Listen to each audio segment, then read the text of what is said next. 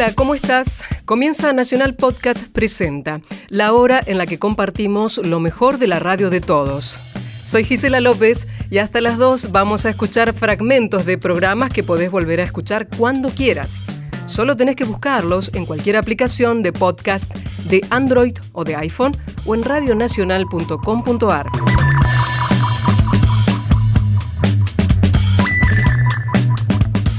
¿Cuánto cuesta este capricho? Aquí va el programa de Iván Noble, que va los martes a las 20 por Nacional Rock FM, la 93.7. Allí en algún momento Iván eh, de alguna forma nos comunica la poesía que más le gusta y hace este segmento, en este caso poemas elegidos por él para este segmento de lecturas presentado con una reseña breve del escritor alemán Bertolt Brecht. La música que vas a escuchar, Nirvana, R.E.M. y Tom Waits. Nacional Podcast. Nuevo programa. Bueno, este programejo tiene la costumbre de, leer un ratito, de leer libros. Siempre tratamos de hacerlo sin engolar demasiado el asunto, ni subirnos a ninguna biblioteca, ni nada. Simplemente traigo los libros que me gusta leer en mi casa y por una cuestión de, tiempos radiofónicos, en general son poemas. Me gustaría mucho traer novelas y, y otro tipo de relatos, pero probablemente ustedes se dormirían antes de la página número 6. Así que mm, hoy traje a un señor que se llama Bertolt Brecht y que es probablemente el, el, poeta alemán más conocido, director teatral, además dramaturgo, creador de la ópera los tres centavos, tal vez sea su obra cumbre. Eh, y tiene un libro de poemas que se llama 80 poemas y canciones, que yo compré hace un tiempo y que atesoro porque tiene, tiene poemas, algunos poemas muy lindos y tenía ganas de leerle, de leerles algunos. Si quieren saber algo de la historia de él, bueno, eh, nació en el 98, 1898. Eh, sus primeras obras muestran la influencia del expresionismo, eh, escribió esto, bueno, lo que les decía, la ópera de los dos centavos, no tres centavos, bestia. La ópera de los dos centavos fue su éxito teatral más importante. Eh, él era un tipo, era comunista, un comunista bastante militante en su época, y ustedes imaginarán que ser comunista eh, después del ascenso de Hitler era un poco más complicado que, dejar la selección argentina. era un poquito más peliagudo el asunto, así que el muchacho se tuvo que ir. Eh, hizo sus petates y se fue a, Dinamarca, a, Escandinavia. Eh, después se, estableció en California en el 41 y ahí incluso escribió algunas cosas para Hollywood. Hay un poemita acá que habla de, su experiencia en Hollywood y que voy a leer en un ratito. Pero primero vamos a leer uno que se llama Los grandes hombres. Los grandes hombres. Y dice así. Los grandes hombres dicen muchas tonterías y toman por estúpida a la gente. te quedó claro, ¿no? Bien, así empieza. Y la gente los deja hacer y no dice nada. Y mientras tanto pasa el tiempo. Los grandes hombres beben y festejan llenándose la panza. Y la buena gente escucha sus hazañas, sentada a la mesa de sus casas. Si bien es cierto que Alejandro Magno se moría por tener a Babilonia a su merced, hubo otra gente, en cambio, que no la precisaba. Por ejemplo, usted. El gran Copérnico apenas si dormía, por no soltar de la mano el planisferio, y calculó. La Tierra se desplaza alrededor del Sol. Ahora el cielo no tiene más misterios. El importante Bertolt Brecht, dice Bertolt Brecht, no comprendía las cosas más sencillas. Pero reflexionaba sobre las más complejas, como el pastito. Y le cantaba loas a Napoleón, el grande, por su apetito. Los grandes hombres se las dan de sabios y hablan a gritos como las palomas. A nuestros grandes hombres hay que honrarlos, pero nunca creerles ni una jota.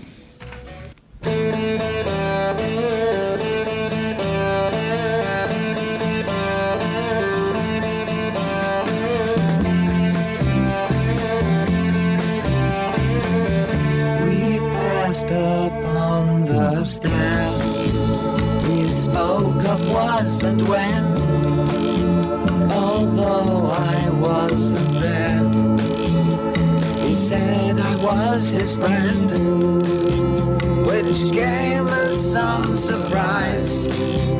I spoke into his eyes, I thought you died alone a long, long time ago.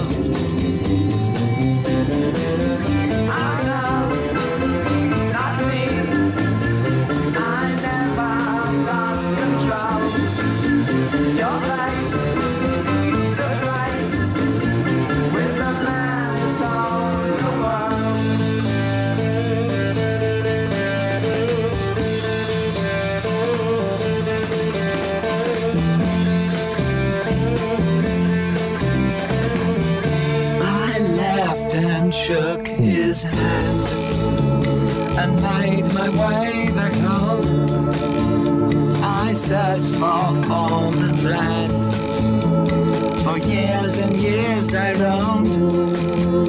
I gazed a gazeless stare at all the millions here. We must have died alone a long, long time ago.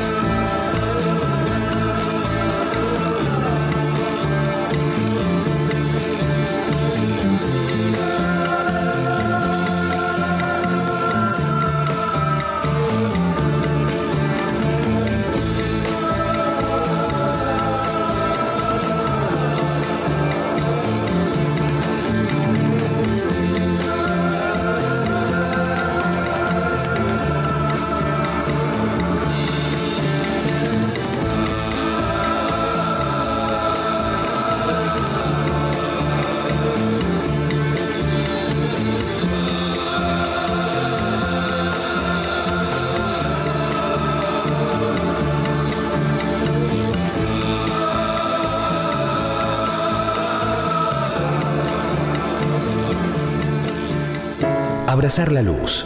Para las sombras. Hay tiempo.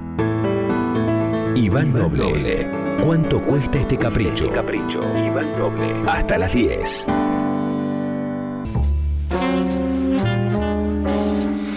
Bueno, vamos a ver un poquitito más de Bertolt Brecht.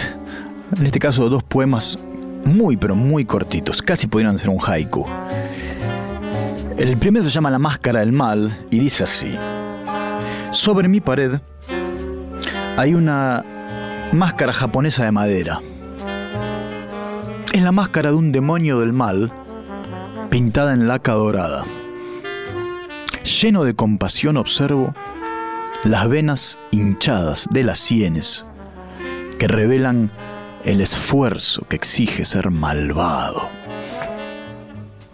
Y el segundo simplemente se llama Hollywood, como les contaba el tipo entre uno de sus exilios fue en Estados Unidos y se fue a Hollywood donde estuvo escribiendo algunas cosas para la industria. Y miren cómo define a Hollywood, en cuatro líneas. Todas las mañanas, para ganarme el pan, voy al mercado donde se compran las mentiras. Y lleno de esperanza, me coloco en la fila de los vendedores. Bertolt Brecht, Hollywood. Y lo mismo podríamos decir los cantantes.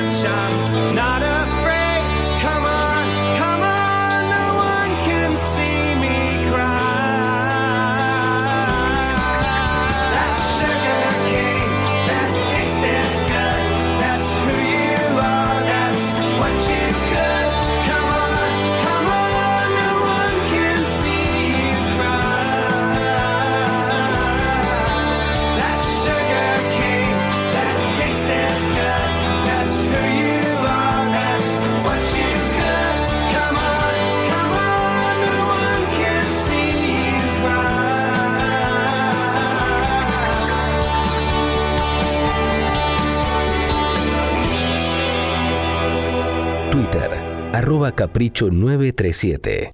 Cada libro que lees es uno sin leer. ¿Cuánto cuesta? ¿Cuánto cuesta este capricho? Este capricho? 937. Nacional Rock. Pensamientos de una bata clana durante el striptease. Mi destino en este mundo de mierda es ser del arte la última sierva para que el hombre obtenga su placer. Pero si realmente quieren saber qué es lo que siento cuando me desvisto con hábil movimiento y luz dorada durante este, durante este larguísimo striptease, lo que yo siento es nada. Ya van a ser las 12. Pierdo el tren. El queso es mejor en el otro almacén. Y la gorda dijo, esto termina mal. Él tiene un arma y la va a usar. Bertolt Brecht.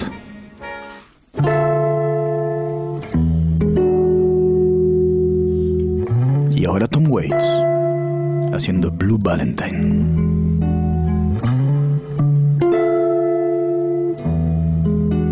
She me blue valentines all the way from Philadelphia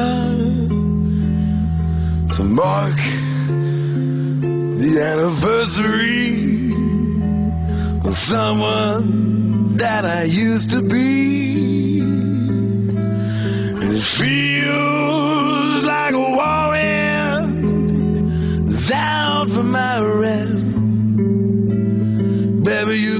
check in.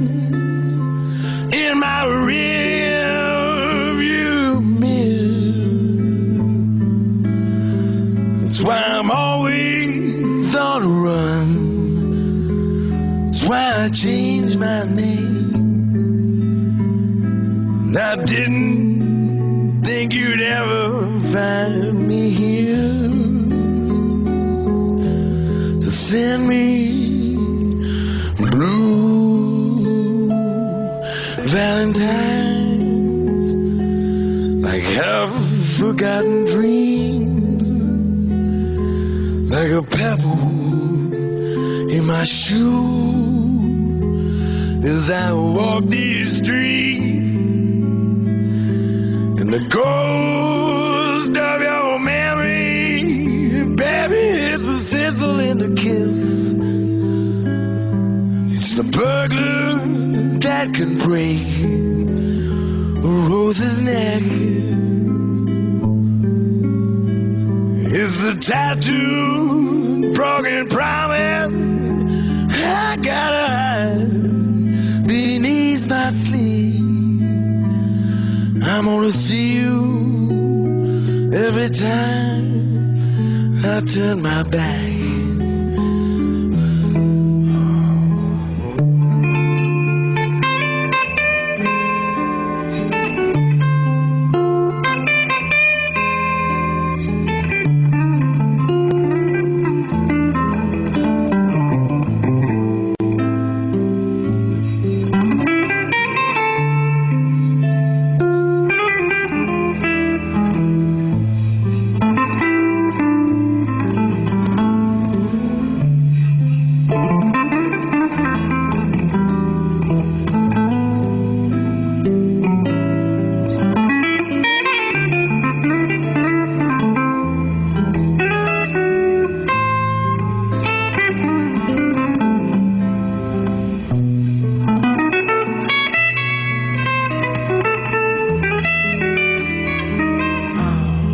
Send me blue valentines. Though I try to remain at large, they're insisting that our love must have a eulogy. Well, do I save nightstand drawer? That are hung upon my shoulders, baby, I know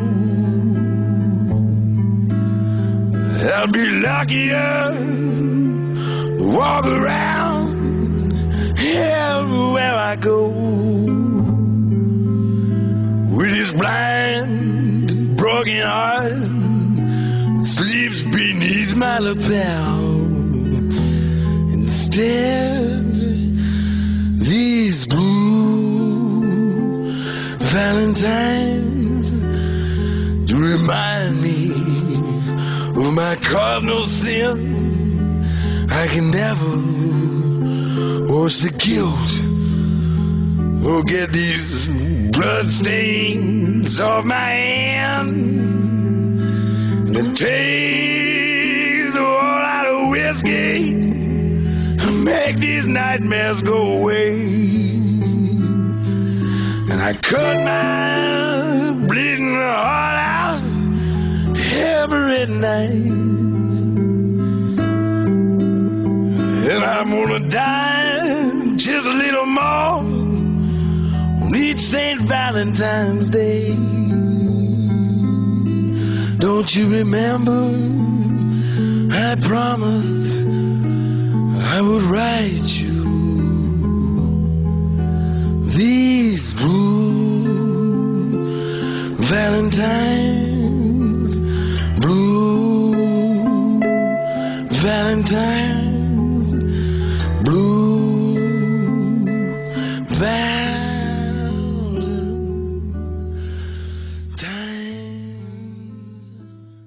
Podés escuchar lo mejor de Cuánto cuesta este capricho, el programa de Iván Noble en Nacional Rock, entrando en radionacional.com.ar y en todas las aplicaciones de podcast de iPhone y de Android.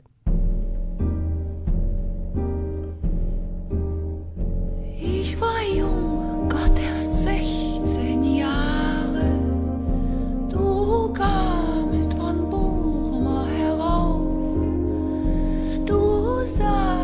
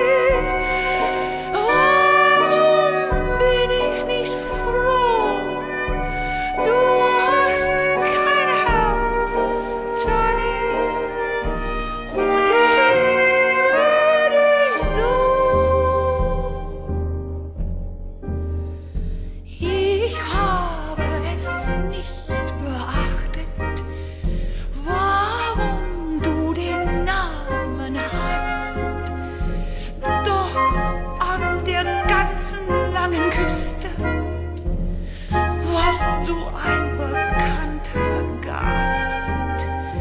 Eines Morgens in einem Sixpence-Bett wird ich dann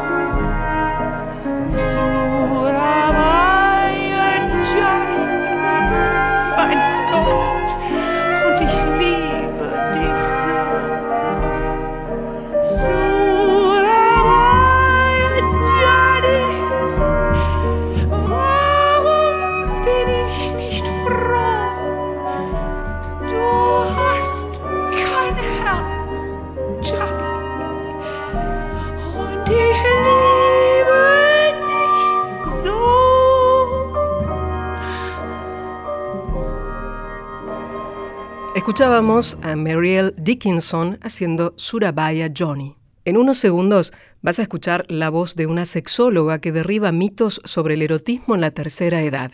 Aquí, en Nacional Podcast presenta. Hasta las 2, Nacional Podcast. Seguimos en Nacional Podcast.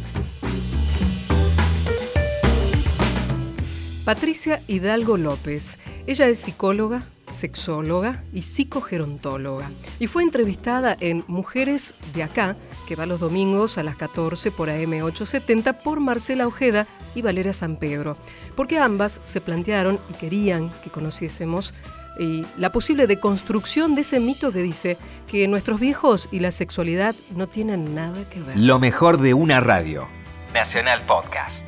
Seguimos en Mujeres de Acá hasta las 3 de la tarde. ¿Cuánto estamos aprendiendo? ¿Cuánto nos permite este Mujeres de Acá en su tercera eh, temporada? Cuando abrimos las puertas y tenemos invitados que nos agarran de la mano y nos enseñan, ¿no? Sí, porque hay que sacarse también los propios prejuicios. Claro. Eh, nosotras lo que sabemos es que mm, eh, esto que decíamos al principio del programa, que no necesariamente una edad condiciona el deseo, las ganas de, en este caso desde el erotismo, la sexualidad, pero también sin querer vamos cargando con esas, eh, con esos prejuicios y, escucharte, eh, Patricia, cuando digo Patricia es Patricia Hidalgo López, licenciada en psicología de la UBA, sexóloga, quien da talleres para viejos y viejas, tercera, cuarta edad ya, bueno, hasta los 90 años decíamos recién, así que mm, de eso se trata también de aprender nosotras, ¿no? Le preguntaba recién mientras este, estábamos fuera del aire, ¿cómo son estos talleres? Cuando muchas viejas o muchos viejos necesitan, ok, tengo la teoría, ya sé que puedo disfrutar y en el día a día incorporar nuevos conocimientos, pero dame herramientas, llego a casa y quiero verme en el espejo y que esa imagen me vuelva a gustar. ¿Cuáles son las herramientas que se les dan? Eh, el cuatrimestre pasado eh, llevé una persona que habló de la imagen. Entonces eh, es una persona que trabaja con modelos hasta 20 años porque después de los 20 se jubilan. Eh, entonces era como un desafío también armar una clase para gente de 70, 65, 80 y 90. Pero fue muy interesante porque se podía hablar de lo que es la moda, los estilos, lo mismo, era exactamente igual, porque había cuestiones como estampas o rayas, o qué parte de tu cuerpo querés resaltar, o cuáles son los tipos de formas de cuerpo. Entonces depende de la forma que tiene cada uno, donde puede agrandar, achicar. Este, y estaban encantadísimas. Después eh, invité otra chica que es psicóloga también, colega mío, eh, y vino a dar una charla de manos, de uñas. Entonces también contó el tema de las uñas que tiene una, es histórico, que antes eran en punta, después eran cuadradas, después redondas, una, interesantísimo.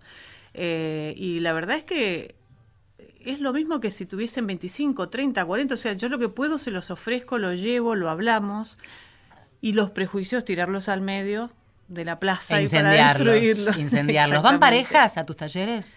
Eh, no. No. No, van hombres y mujeres, pero lo que pasa es que también, está buenísimo que suceda, es que hay muchos matrimonios, pero la mujer elige una cosa y el hombre otra. ¿Y cómo se compatibiliza eso con la edad? A mí me interesa pensar en, en la oyente, los oyentes que, que estén escuchando, que se sientan identificados quizás con la edad, con ciertas inquietudes, con temas tabúes que a veces no se hablan ni siquiera en la pareja. ¿Cómo se rompe el silencio cuando tenés ganas de decir, me quedan no, no tantos años, quiero explotar mi disfrute, quiero explorar mi cuerpo, pero no le pude decir a este hombre que nunca tuve un orgasmo? ¿Se puede romper? ¿Es ya difícil a determinada edad? Se puede romper siempre. Y hoy, en la definición de sexualidad, es comunicación. O sea, si uno tiene que decir, a ver, ¿cuál es la definición? Busquémosla. Por convención, hoy se dice entre los sexólogos, sabemos que es comunicación, es fundamental. Entonces, si pasó muchos años donde no pudo decirle no tengo un orgasmo, eh, hay, acá hay una cuestión de mitos también, ¿no? Que se supone que el hombre tiene que saber. El hombre sabe, la mujer tiene que aprender del hombre. Como si tuviéramos que esperar que toque el punto mágico para... Uy, lo de los puntos Oh. es un tema. El punto G, el punto U, el punto W. Sí. Bueno, hay un montón de puntos que en realidad son zonas, no son puntos. Pero bueno, eso será para Sí. otra charla. Eh, pero es muy interesante, muy importante. Uno piensa, el hombre le tiene que enseñar a la mujer y al hombre quién le enseña. Claro. ¿no? Y le enseñan en el parque los amigos charlando, el tío o en El la- padre que lo lleva a algún lugar. Sí, y nunca consejos entre hombres, para eso pregúntale a una mujer, que en Claro. definitiva ahí, ahí es lo de la el- comunicación. claro, ¿no? entonces hay algunas personas que hemos entrevistado que te dicen, bueno, sí, es que mi marido me enseñó todo. O, o no me enseñó. Algunas te dicen, no, no me enseñó. Por eso recién cuando enviudé, conocí a esta persona que me enseñó, ¿no? Están como en una postura pasiva. Está cambiando también eso. La mujer se está animando mucho más, por suerte. Y, y lo importante eh, para hacer el cambio es hablar. Es poder, poder decirle al hombre, me gusta en tal lugar, me gusta tal cosa. Porque si no, no es adivino el hombre. ¿Y cómo va, cómo va mutando la manera de eh, la relación sexual? Ahí sí, pensando en, eh, sobre todo, viejas generaciones en donde se acostumbraron a que todo pasaba por el coito, eh, pasar a entender que hay otros mecanismos de, de seducción, de erotizarse y de llegar a un orgasmo también. Se, se lo preguntan, lo, lo- lo practican, es una inquietud que quieran seguir teniendo este, esa sensibilidad a flor de piel y seguir explorando. Hay un problema que la- en la mujer sobre todo abandona la sexualidad con la viudez. Eh, también ha pasado que, eh, por ejemplo, algunas entrevistadas tienen problema incluso hasta mm, de realizarse una masturbación porque sienten que los padres pueden estar en la habitación mirándola, ¿no? Mm. Esta cuestión Sí. del mandato este, y abandonan directamente la sexualidad. Eh, eh, depende, ¿viste? Depende cada situación, cada persona. Algunos te dicen que disfrutaron mucho más cuando llegan a cierta edad, otros abandonaron. A mí me parece que lo revolucionario, entre comillas, sería hablar. Como, está, como se llama el taller, de eso sí se habla, tratar Claro. de hablarlo. Al principio están como todos muy calladitos y cuando, como se habla con muchísimo respeto, se empieza, empiezan a salir cosas y todos exponen cosas. Y empieza la identificación, Claro, me imagino. claro. Cuando escuchás a otro que le pasa Total. algo tan parecido a lo que te no- pasa a vos y no lo decías. Totalmente. También hay algo que me parece que tenemos y que por suerte lo, estás diciendo que está cambiando esto de tapar, ocultar, seguir con el estereotipo de el viejo no se muestra, el viejo no disfruta, el viejo no es lindo, el viejo es, de- es decrépito, se va a enfermar y se va a morir, ¿no? Me parece. Pero eso también está instalado desde la publicidad, desde los medios de comunicación, desde las películas. Y los invito a hacer un ejercicio mental ahora mismo, alguna película que les haya gustado y que les haya, este, por cualquier situación, por ser una historia de amor, que esté protagonizada por, por viejos o por viejas, o series que hoy día estén en algún programa de televisión. Sí. Seguramente nos vamos a quedar cortos con los dedos de una mano, ¿no? Elsa y Fred lo. lo Elsa y Fred, visto, por supuesto. ¿no? Bueno, yo recordaba este Nunca es tarde para amar, donde la primera escena, cuando comienza la película, es una pareja, un hombre y una mujer teniendo sexo. Ni siquiera me atrevo a decir haciendo el amor. Teniendo relaciones sexuales, así comienza una película. Me parece maravilloso también. Eh, sí, el, tema de tener sexo siempre unido al amor eh, era, es un mito que viene de la época victoriana. eh, donde se decía que sí había, pa- justamente para evitar la promiscuidad, ¿no? Porque era el bien hacer, la familia correcta. Entonces se suponía que si tenía una pareja relaciones, este, digamos, eh, eran amantes, no, no era el Mm. marido o la esposa, el hijo eh, salía feo. Ah, terriblemente mira. feo. Uy, esos mitos. Sí, sí, increíble.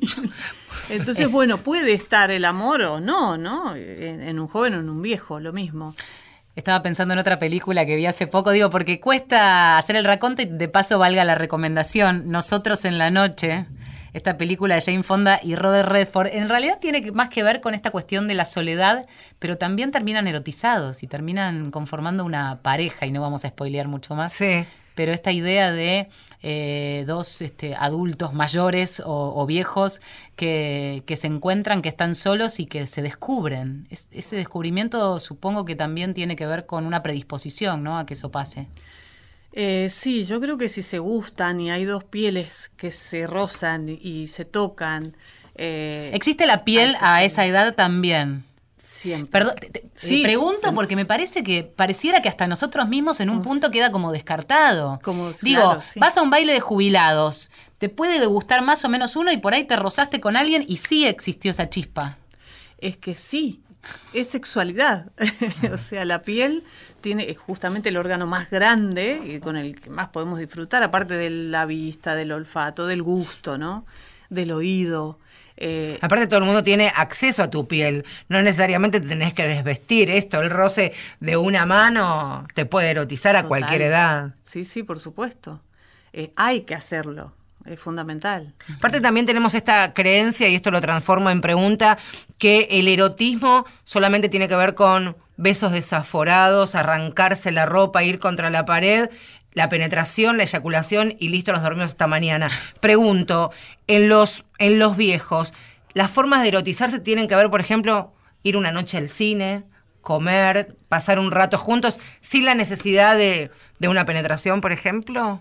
Eh, los viejos y los jóvenes. También los jóvenes. Puede haber, esto también es una cuestión de un pensamiento un poco coitocentrista, ¿viste? Que sí o sí tiene que haber penetración en una relación sexual y no es necesario. No es necesario. No es necesario. Hay muchísimos problemas, que, que- disfunciones que aparecen, donde, bueno, no hay erección en un hombre, listo, se termina todo y eh, hay un estrés tremendo y en realidad eh, este, el tratamiento tiene que ver con tocarse, acariciarse, besarse, olerse, chuparse, morderse, todo lo que se les Sí. ocurra, sin penetración. Entonces ya le bajás la ansiedad al hombre. Ya no está pendiente de que si va a poder o no va a poder, sino que está disfrutando de todo el abanico de sexualidad que existe. Después si pasa o no pasa, es otra cosa, pero no es básicamente la genitalidad. Claro, que no esté todo Para, pendiente a de los eso. 20, a los 30 y a los 80 es lo mismo. Es muy interesante alguno, yo también estoy tomando apuntes, como resultado de lo que venimos hablando con Patricia Hidalgo López eh, sobre sexualidad en la vejez o sexualidad y vejez o esta cuestión del erotismo disidente, no asociado con la idea del erotismo de la pareja, la, la parejita perfecta, joven, linda, etcétera. Eh, y esta cuestión de los geriátricos, que no tengan un espacio que le permita a esos viejos entenderse a ellos mismos y accionar como sujetos eróticos también.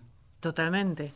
Poder empoderarse desde, desde el deseo, ¿no? Desde el deseo erótico, desde el erotismo, ¿no? No tiene posibilidad. No tiene posibilidad. Me apuntaba entre algunas preguntas, este, queda un rato todavía de programa, eh, si en los talleres, si ha aparecido, si lo tratan en, en- en- e- en esta mezcla de facultad y estudio con la realidad de la calle en la tercera y cuarta edad, la homosexualidad. Porque ahí también traes un mito de algo de lo que no se habla y existió toda la vida, y quizás hay parejas conformadas de añares y en un taller te sale que una mujer o un hombre este, entiende esa inclinación sexual que nunca salió a la luz.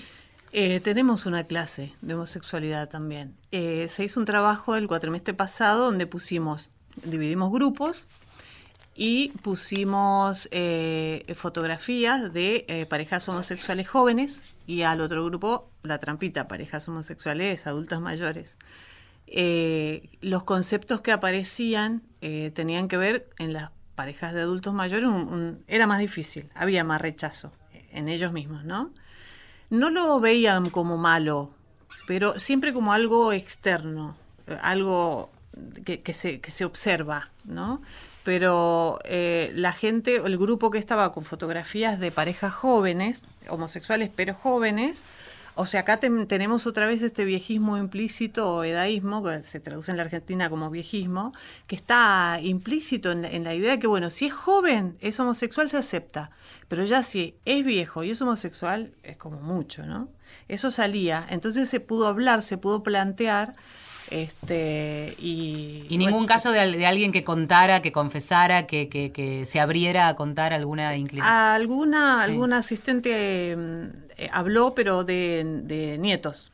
Ajá. ¿no? Este, como algo eh, eh, también es algo que está cambiando mucho es poca la gente que no acepta el tema de la homosexualidad en tercera edad Les cue- es, es como nuevo no porque la, la homosexualidad fue este perseguida eh, bueno, todo lo que- Castigada. castigada eh, era locura Sí, eh, sí. bueno cuántas cosas pasaron y por supuesto por, por suerte hoy en día eh, es visto incluso por ellos. Ellos son los campeones de la transición, porque la verdad es que han pasado de la opresión absoluta a una, una apertura, un empoderamiento de minorías, como les comentaba, que, que est- es- está bueno, muy bueno. Pens- hablamos de los geriátricos, hablamos de los nietos y ahí quiero unir lo que significa la familia para los viejos. Muchos viejos pueden valerse por sus propios medios, vivir solos, tener una independencia económica, tener una independencia de sus hijos. Y hay otros viejos no, que dependen necesariamente de sus hijos. ¿Qué pasa ahí en este intercambio cuando un viejo dice, la verdad que quiero salir, quiero encontrarme con otros? ¿Cómo es el, el accionar de los hijos y de las hijas? Porque a veces me parece que en algunos sí. casos son egoístas, este, creen que el viejo solamente está destinado a cuidar Sí. a sus hijos. El viejo solo es abuelo y nada de disfrute, nada de goce, nada de, de distracción. Imagínate si el, el viejo dice que va a un taller de erotismo y sexualidad. Lo internan en un psiquiátrico. Algunos no se animan a decir. ¿Ah, ¿En serio? Otro- otros sí.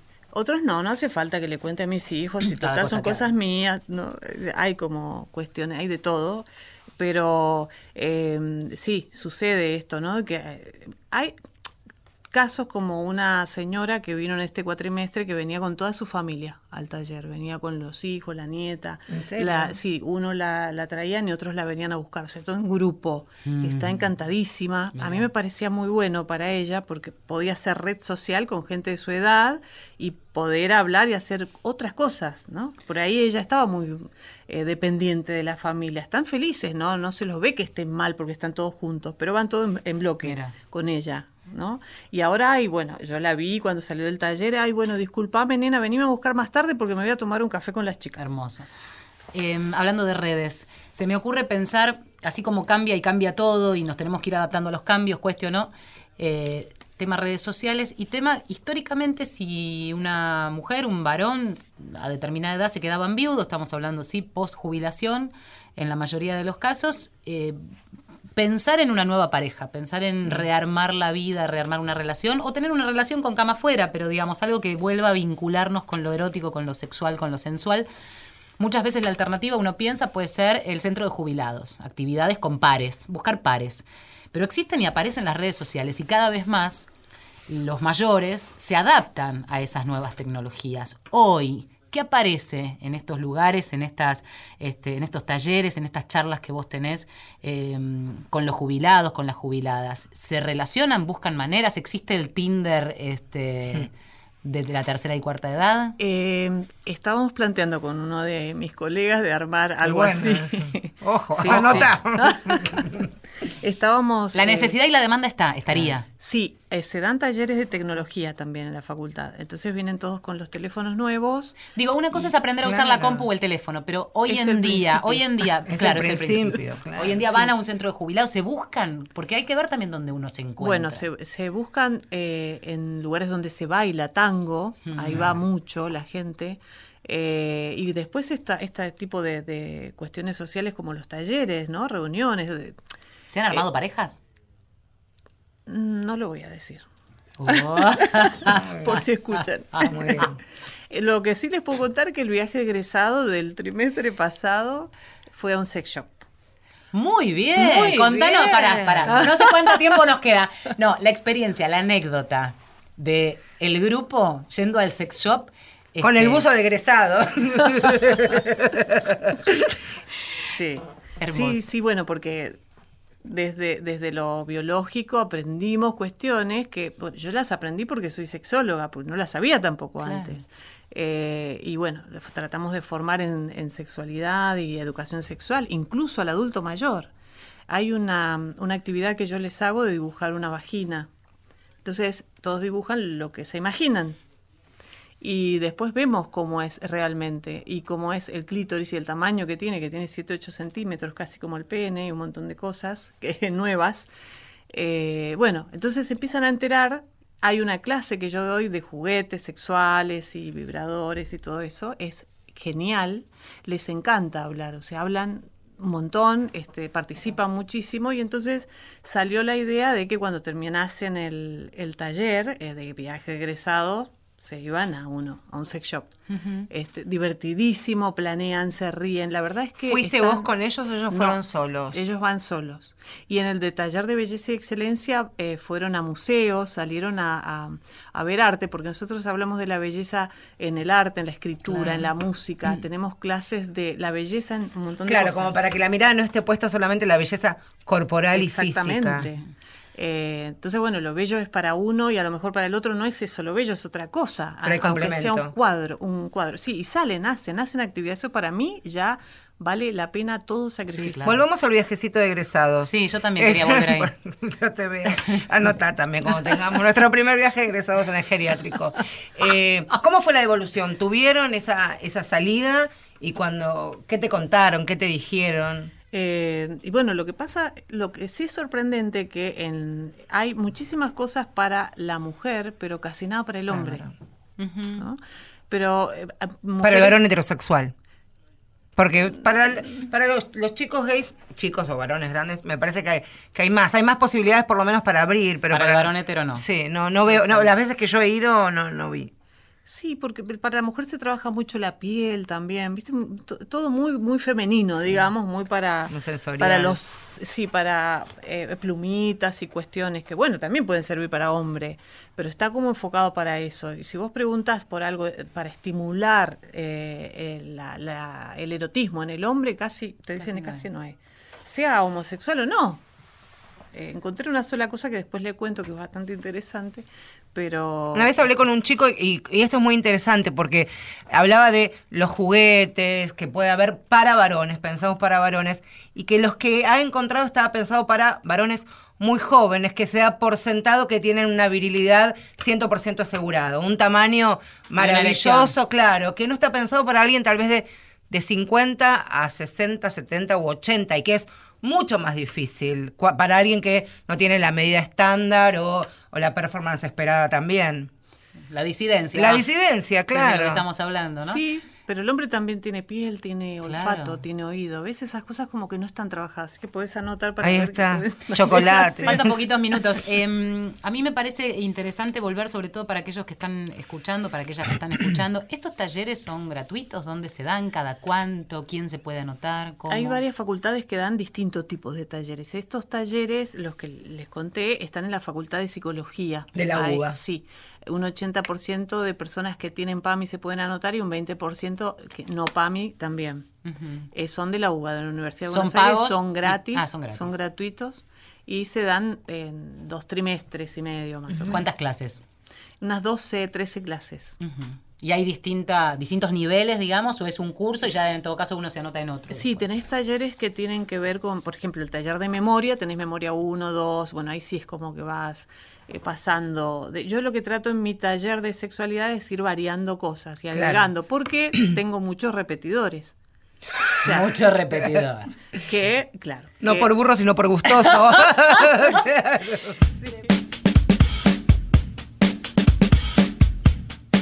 Estás en Nacional Podcast, por la radio de todos. Para volver a escuchar esta charla, pero completa, busca Mujeres de Acá en radionacional.com.ar o en todas las aplicaciones de podcast de iPhone y de Android. Y así concluye casi casi esta hora de Nacional Podcast. En la producción estuvo Diego Mintz. En la operación técnica, el Esteban Villarruel.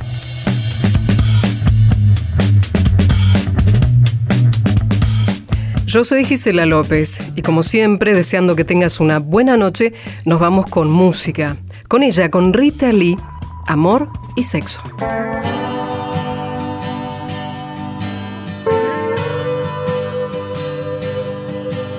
Amor sexo é esporte, sexo é escolha, amor é sorte. Amor é pensamento, teorema, amor é novela, sexo é cinema. Sexo é imaginação, fantasia. Amor é prosa. Sexo é poesia. O amor nos torna patéticos. Sexo é uma selva de epiléticos. Amor cristão, sexo é pagão. Amor é latifúndio, sexo é invasão. Amor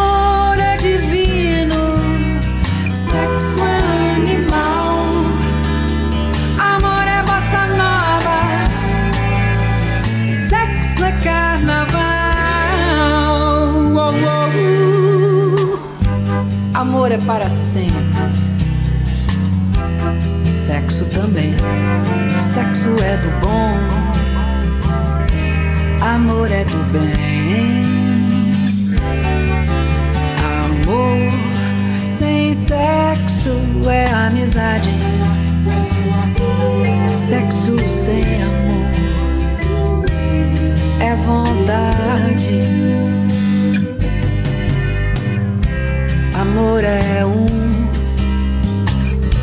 sexo é dois, sexo antes, amor depois. Sexo vem dos outros e vai embora. Amor vem de nós e demora. Amor é cristão, sexo é pagão. Amor é latifúndio, sexo é invasão. Amor é divino, sexo é animal. Amor é bossa nova, sexo é carnaval. Amor é isso, sexo é aquilo, e coisa e tal, e tal e coisa.